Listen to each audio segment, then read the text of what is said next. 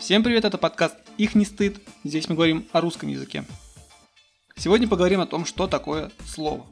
Термин вроде бы всем известен, но правильно объяснить его без предварительной подготовки сможет далеко не каждый человек. Слово появилось тогда, когда людям стало необходимо договариваться между собой. Например, о том, что эта пещера уже занята, что это твой мамонт и ты его доишь, о влиянии костров на экологию когда точно это произошло, сказать невозможно. Скорее всего, появлению слова предшествовал язык жестов.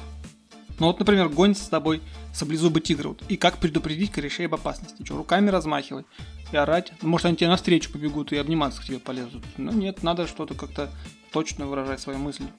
Тигр, бегите! И не всегда оказывалось удобно общаться жестами.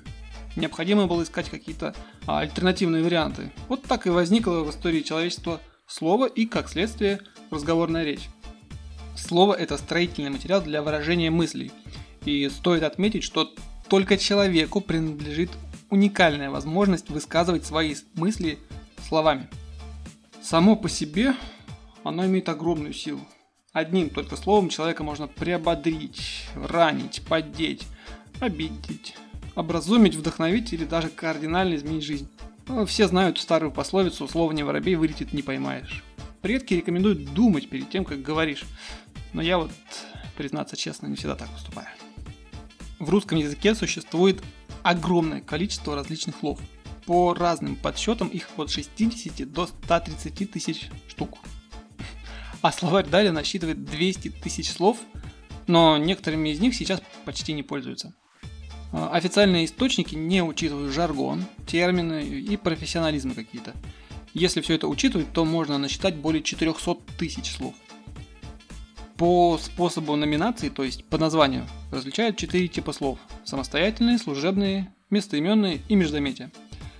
Самостоятельные слова – это слова, обладающие самостоятельной номинативной функцией. Обозначают э, действительность самостоятельно, непосредственно – они могут образовывать отдельные высказывания и составляют самый обширный и основной тип слов. Э, к самостоятельным словам относятся существительные, прилагательные, глаголы, наречия, числительные. Ну вот, например, слово э, склероз. Э, о чем это я там рассказывал? Служебные слова. Не обладая самостоятельной номинативной функцией, а также грамматической и фонетической самостоятельностью, они могут указывать на отношения вне языкового мира – но употребляются лишь с самостоятельными словами вместе. Они не могут составить отдельного высказывания. К ним относятся предлоги, частицы, союзы.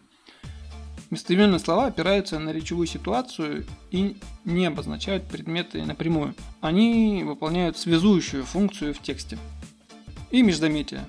Это слова, выражающие чувства, настроение и эмоции. Например, «Ух ты ж ёпт!»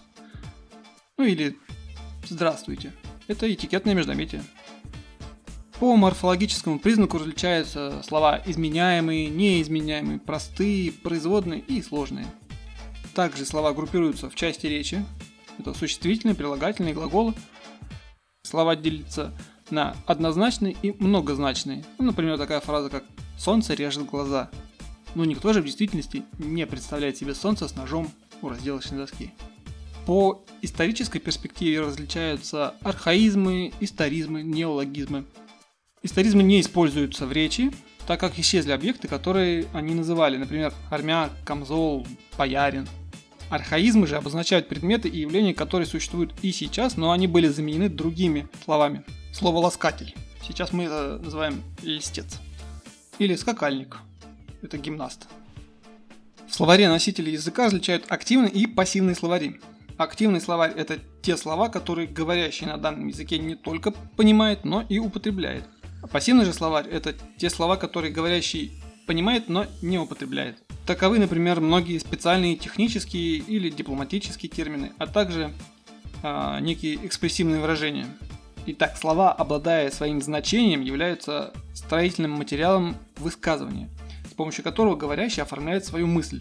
Каждое слово – это выражение части смысла целого – совокупно смысл речи складывается из значений отдельных слов. То есть э, слово это минимальный значимый элемент речи для выражения мыслей и общения между людьми. И чем больше и разнообразнее твой словарный запас, тем более точно и красиво ты формулируешь свою речь. Пополняй свой словарный запас, но делай это взвешенно и говори обдуманно. На этом сегодня все. Слушай, смотри, наслаждайся, просвещайся. До встречи. Да, и забыл сказать, подписывайтесь на группу «Их не стыд» в Инстаграме. Там тоже интересно.